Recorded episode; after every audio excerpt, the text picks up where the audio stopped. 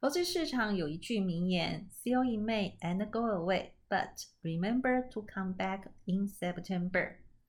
这句话道尽了在一年当中股市高点跟低点的月份。但是回归到二零二一年，真的有依照这个历史的轨迹在做运行吗？大家好，我是版主，欢迎收听版主投资周报。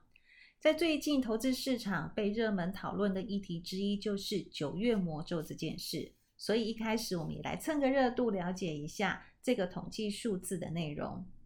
从一九二八年到二零二零年，扣除掉两千零八年，也就是次贷海啸股市大幅度下跌的那一年，确实在一年十二个月当中，九月份的跌幅是最重的，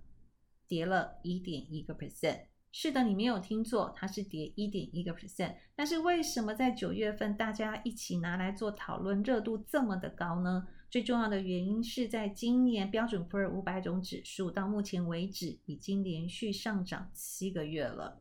股市会下跌，不外乎就是两个原因。第一个部分是涨多的拉回，那通常这个原因的话，下跌的幅度跟时间都不会来得太久。第二个部分是有利空的因素，那利空因素的话，就要看个别的内容，再来判断下跌的幅度以及影响的时间点。但是回归到我们一开始一开始所跟大家分享的这一句名言，如果把它套用在今年的五月到八月，也就是五月份赶快把股票卖掉，然后九月份再回来的话，那么我们会错过或者是得到什么吗？答案是我们会错过，错过了这一段时间标准普尔五百种指数上涨八点三一 percent 的机会，同样的也错过同样的时间纳斯达克指数上涨九点二八 percent 的机会。投资市场其实很容易拿一些统计的数字拿来说嘴，但是回归到过去的美国市场，因为每一年度联储会的货币政策、财政部的呃美国政府的财政政策，或者是它的失业率、通膨，在都不一样的情况之下，其实应该要做综合的来做判断。所以今天我想要跟各位分享，就是综合判断的一个内容。第一个部分呢，就是在上个礼拜五，九月三号，美国的劳工部公布八月份的非农就业人口意外的差，我们有要注意一些什么样的数字吗？第二个部分是在上个礼拜我有提到，就是小型类股或许有类股轮动、资金流入的一个机会。那如果有的话，很多伙伴在问我说，那我都观察什么样的投资商品呢？第三个部分，也就是过去的惯例，针对主要的指数一些技术点位的一个提醒。所以，首先呢，我们就来看看美国的劳工部所公布的非农就业人口的一个数字到底有多么的差哦。八月份的非农就业人口增加，实际上是二十三点五万人，但是市场上原本预期的是七十三点三万人。相差了五十万人哦，这也是创今年以来最小的一个增幅哦。那主要的内容呢，其实还是因为 Delta 病毒的影响。那影响的层面有两个，第一个部分呢是跟吃有关的，包含的餐厅啊、酒吧，或者是一些食品服务的这些产业哦，他们在八月份减少了四点一五万个工作机会。然而，在过去的六个月呢，其实这些产业平均是增加了二十二点七四万个工作的机会，所以一加一减当中，影响的程度就非常的大。那第二个部分影响的部分是女性的就业的一个状况哦。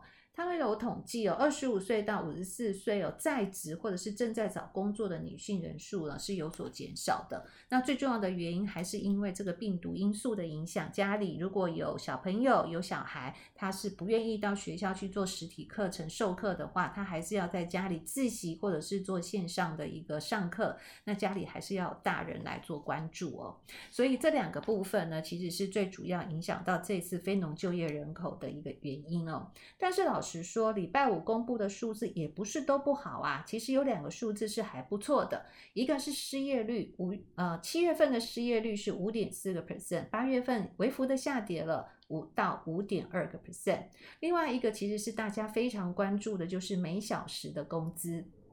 市场预期每小时的工资是上涨零点三个 percent，但是实际上呢是上涨了零点六个 percent，所以其实呢并不是所有的数字出来都是不好的。但也有伙伴问到我说，美国好像三不五时都有一些就业相关的数字，那我们应该拿抓哪几个重点来做观察呢？是的，美国三不五时确实都公布了一些失业啊，或者是就业的一个数字哦。那原则上我大概是观察三个重点，这三个重点呢，第一个就是每个礼拜四会公布的初领失业救济金的人数。那第二个部分呢，就是每一个月的第一周的礼拜三会公布的小非农，也就是 ADP 的就业人数。那第三个部分就是上个礼拜五，就是每一周的第啊每一个月第一周的礼拜五所公布的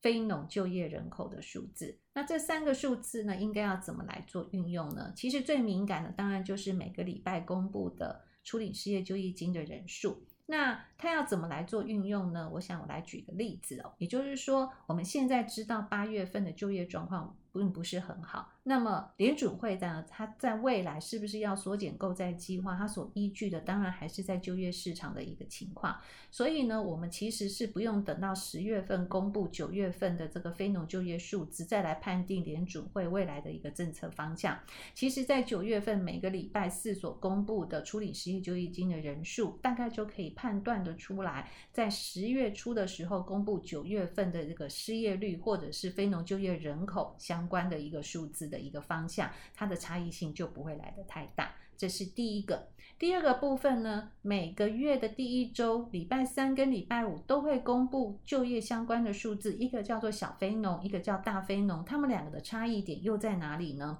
小非农的部分呢，其实它是一个私人机构所公布的，但是因为第一个它的股东组成分子是会计师，第二个这一个公布的数字已经行之有年了，所以它在整个投资市场上还是相当有公信力的。但它所公布的内容的部分，它只针对对于私人企业。的工作的一个数字来做一个统计哦，以及公布。那么每个礼拜呃，每一个月的第一周的礼拜五所公布的大非农的数字呢，其实它是美国劳工部所公布，所以它是一个官方的数字。那它所涵盖的范围呢，就是所有有工作的部分都会在它统计的数字里面。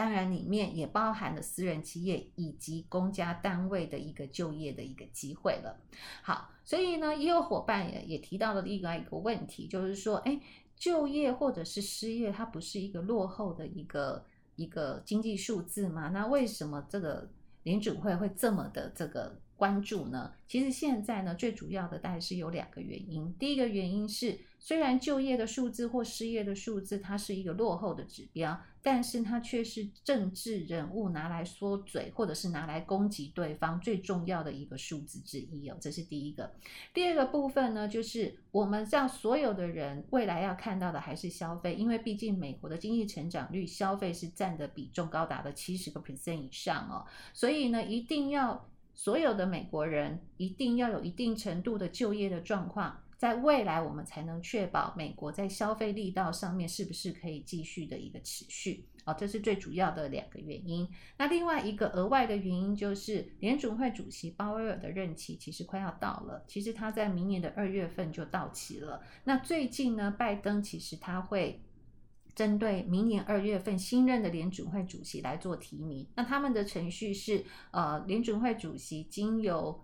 美国总统提名之后，经过参议院通过之后，他就会在明年度再继续的，就是接任或者是重新上任这个联准会主席的工作。那目前鲍威尔的部分呢，他现在正在这个。呃，未来的工作能不能确保？这我开玩笑的啦。也就是说，他现在的一个动作呢，也是希望他可以能够再继续在明年的二月份之后，继续带领整个联准会来做货币政策的一个制定哦。不过我我们认为他继续连任的几率其实是并不低。最重要的原因是，不论是华尔街或者是一些经济学者，甚至美国财政部部长耶伦，其实都已经有出面挺他，未来应该是有机会继续。呃，带领着美国的联准会来做货币政策制定的这一个工作岗位上。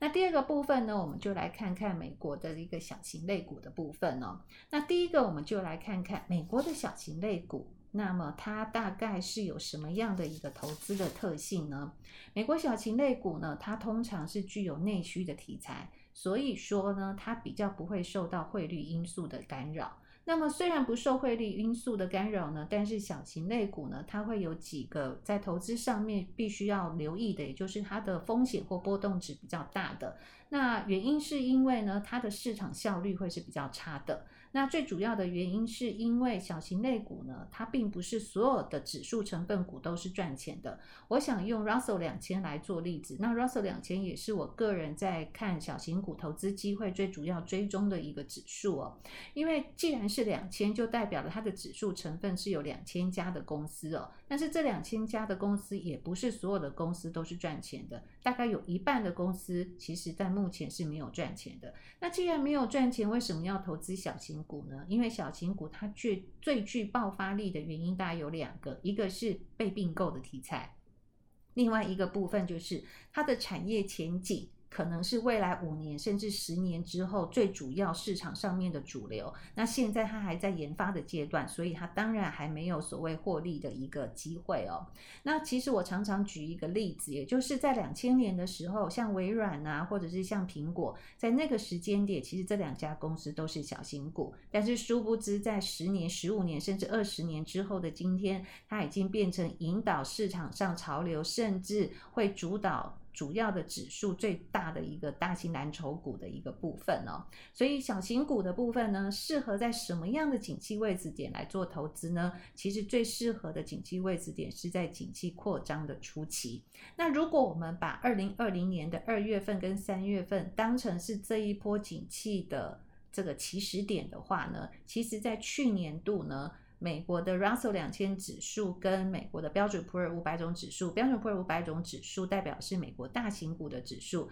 那么。两千 Russell 两千就是比大型股呢大概多涨了八点六个 percent 哦，所以呢在景气初期的时候，确实它是会比较有机会的。但是今年的小型股，我想在过去几次的版主投资周报里面都有提醒哦，小型股今年一直都没有表现。那最重要的原因是，第一个现在已经进入到景气的扩张的中期了。那第二个部分呢，今年大家在谈论的就是要如何缩减购债，甚至在讨论升息，那么因为小型类股它在成本转嫁的这个部分的能力会是比较差的，所以它今年呢就一直被压抑住，并没有太好的一个表现哦。那所以在小型股呢，如果未来有机会，因为市场的轮动或资金的流入有机会上来的话，那为什么会有这样的一个契机？最重要的部分是因为在呃央行年会的时候，鲍威尔有说升息离目前还非常的遥远，而且。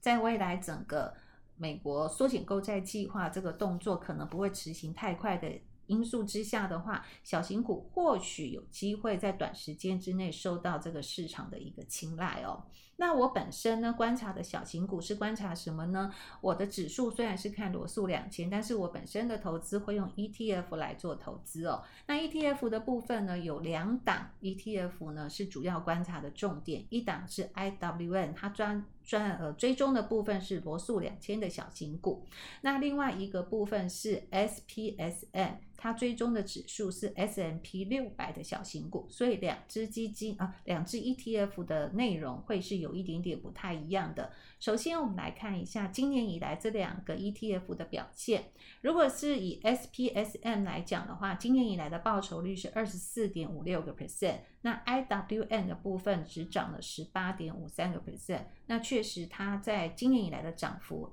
，IWM 是比较落后的。但是我们来看一下，我们把时间再把它拉短一点，在最近的三个月以来呢，SPSN 的部分呢是跌了零点三七个 percent，但是 IWM 却涨了零点七二个 percent 哦。那为什么会有这么大的一个差异呢？因为两个指数的那个内容是不太一样的。那这两个指数呢，它们有 overlap 的这个投资的个股呢，大概只有三成，所以有七成的部分是不一样的。那怎么来做分别呢？简单的分辨是。SPSN 的部分它比较偏传产，也就是它主要的产业是必需消费品啊、工业啊、原物料等等的。那 IWM 的部分它比较偏成长型类股，像健康护理或者是科技。那最重要的部分，它里面还有一些防御型的公用事业类股的一个投资哦。那这两个这个 ETF 的部分，很多人在投资 ETF 的时候呢，都会很着重这个费用率哦。那我也把费用率查了一下哦，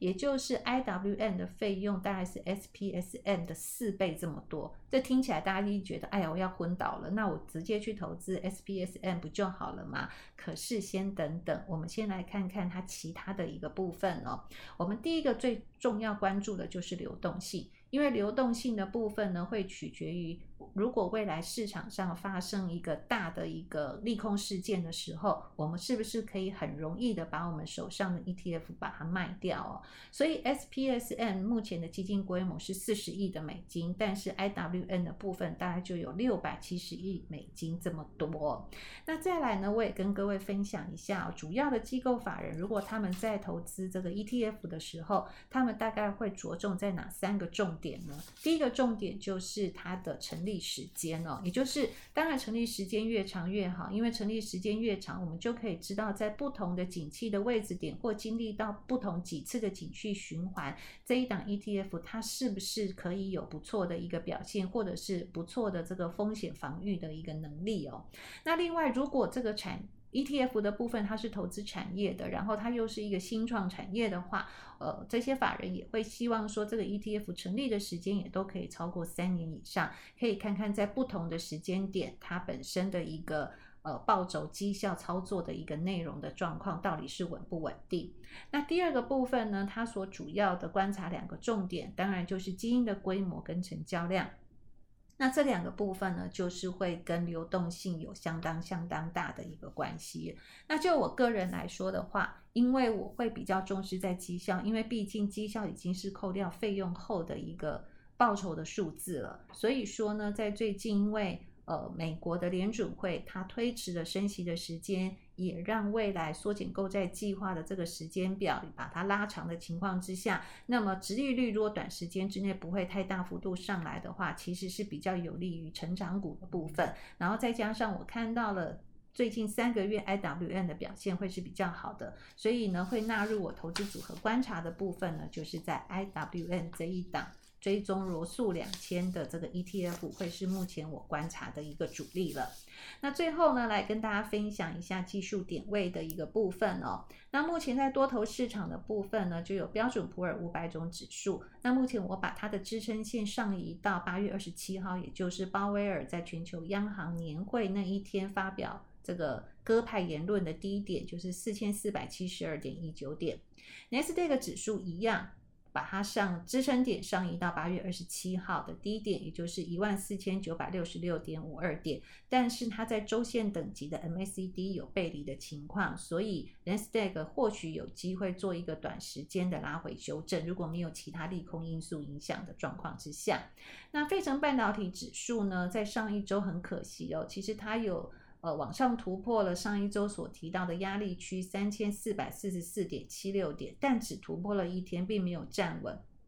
所以它有一个假跌破，呃，假突。不好意思，假突破的一个情况，所以现在我观察它的支撑点会是在一个区间呢，就是三千三百五十三点零六到三千三百三十五点四三。那么比较好的地方是它在这个礼拜的月线扣底值是往下的，所以它是有利于多方可以上攻的。那么还是非常希望它可以突破三千四百四十四点七六点哦。那如果真正突破站稳的话，那么未来它还是会有一段的一个空间，但是也是要跟 SDEG 指数。一样提醒的，它在周线等级的部分 MACD 也是背离的。那另外呢，NBI 的部分呢，目前呢是沿着月线往上，那么一样跟。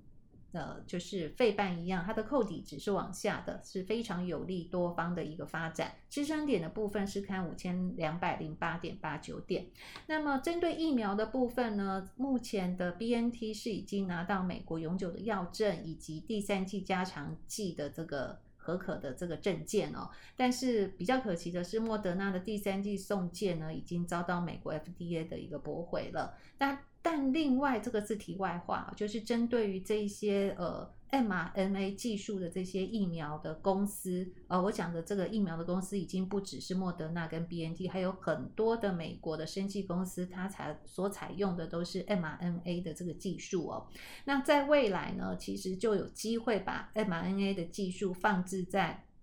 恶性肿瘤的这个治疗方面的这个疫苗上面。那目前也有最新的一个消息传出来，就是 mRNA 的这个。癌症的这个疫苗呢，如果它使用了 COVID-19 相关的疫苗里面的当中一个成分的话，在目前在白老鼠的实验阶段，确实可以让肿瘤肿瘤缩小，而且可以延长这个患者的一个生命哦。那目前正在进入人人体实验的初期，那它目前进入人体实验初期是用非小细胞癌的这个。病人呢，大概招了八十位的这个受试者呢，已经开始进入临床试验。那如果有机会的话，呃，目前这份报告是显示，从现在到二零三零年或二零三五年的话，mRNA 的这个整体的一个技术，或者是在整体疫苗的涵盖范围，那么这个涵盖范围其实不仅仅是在 COVID-19，最主要的部分是在癌症的预防以及癌症治疗方面的疫苗，可能都会有占有一定的比例。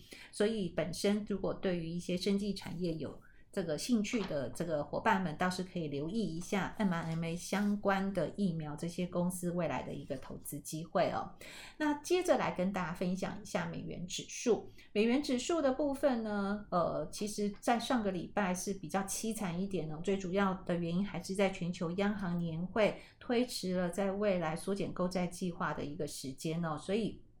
上个礼拜其实是有跌破到的季线，那目前的季线呢，其实它是向上扣底的。那既然是向上扣底呢，其实它就是比较不利于多头的一个部分。所以呢，本周呢必须要同步的把它向上的扣底值也同步的要涨回来，它才能够化解季线下弯的这个。压力哦，不然的话，其实这个部分就会相关的会有一些比较不好的一个走势哦。所以美元指数的部分，目前短时间之内可能还是以区间盘整，或者是以呃。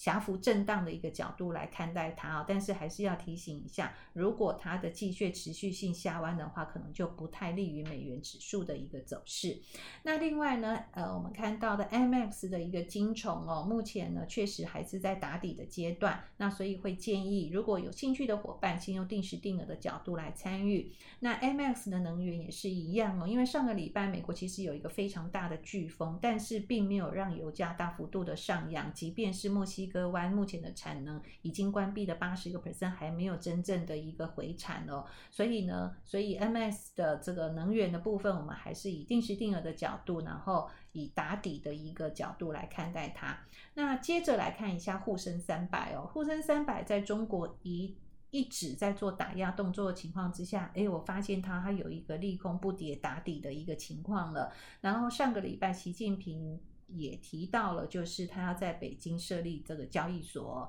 所以呢，沪深三百的部分，呃，我想我们这边也可以再多多的观察一下它本身的未来的一个走势。如果真正确定是利空不跌的情况之下的话，或许以投资的机器来说，它相较于美股相对性是比较低的，倒是有机会可以做实单的一个动作。那另外，如果说是以呃，主要的蓝筹股像苹果啊、FB 或者是 Google 啊、微软，还有 Amazon 等等呢，其实都还是在多头的一个格局当中哦。那比较不好的部分是 Tesla，那 Tesla 目前还在横盘哦，是属于三角洲收敛的尾端那。它的这个方向也快要出来了，那希望呢，这些大型的蓝筹占指数的这些蓝筹股呢，都可以持续性往上的话，那么对于未来的美股的部分，就相当的有机会可以再做一个上攻的一个动作。那最后呢，还是跟各位分享一下，在这一周我们要注意观察的几个指标哦。那这个指标的部分呢，包含了在。呃，美国的联准会的官员在九月八号有三个人是要发表哦。那另外在九月八号呢，呃，也会有联准会的一个合皮书。那在上个礼拜，如果伙伴有听到我在讲联准会的一些运作的话，就会知道，在九月二十二号联准会开会之前的两个礼拜。那各个联储会的分行都会上缴合皮书，那这个合皮书的内容就是联储会的官员在制定未来的一个政策方向相当重要的一个依据。不过提到联储会啊，我想这边也要跟各位分享一下，从现在到今年的年底，联储会只剩下三次的这个会议的议程了，分别是九月二十二号、十一月三号跟十二月十五号。所以呢，以这三个来讲的话，目前市场上还是认为十二月份开始公布缩减购债计划的几率会是比较高的。那另外呢，还有一个很重要的部分就是，呃，美国在九月九号呢，又有两位的官员会发表谈话哦。那么另外呢，上周梳理失业救济金的人数在九月九号，就是礼拜四会公布。那这个部分呢，就是可以看得出未来九月份美国非农就业人口的一个市场的状况呢，到底是好或不好的一个前哨战了。那以上是我本周的报告，谢谢你的收听，我们下周再见喽，拜拜。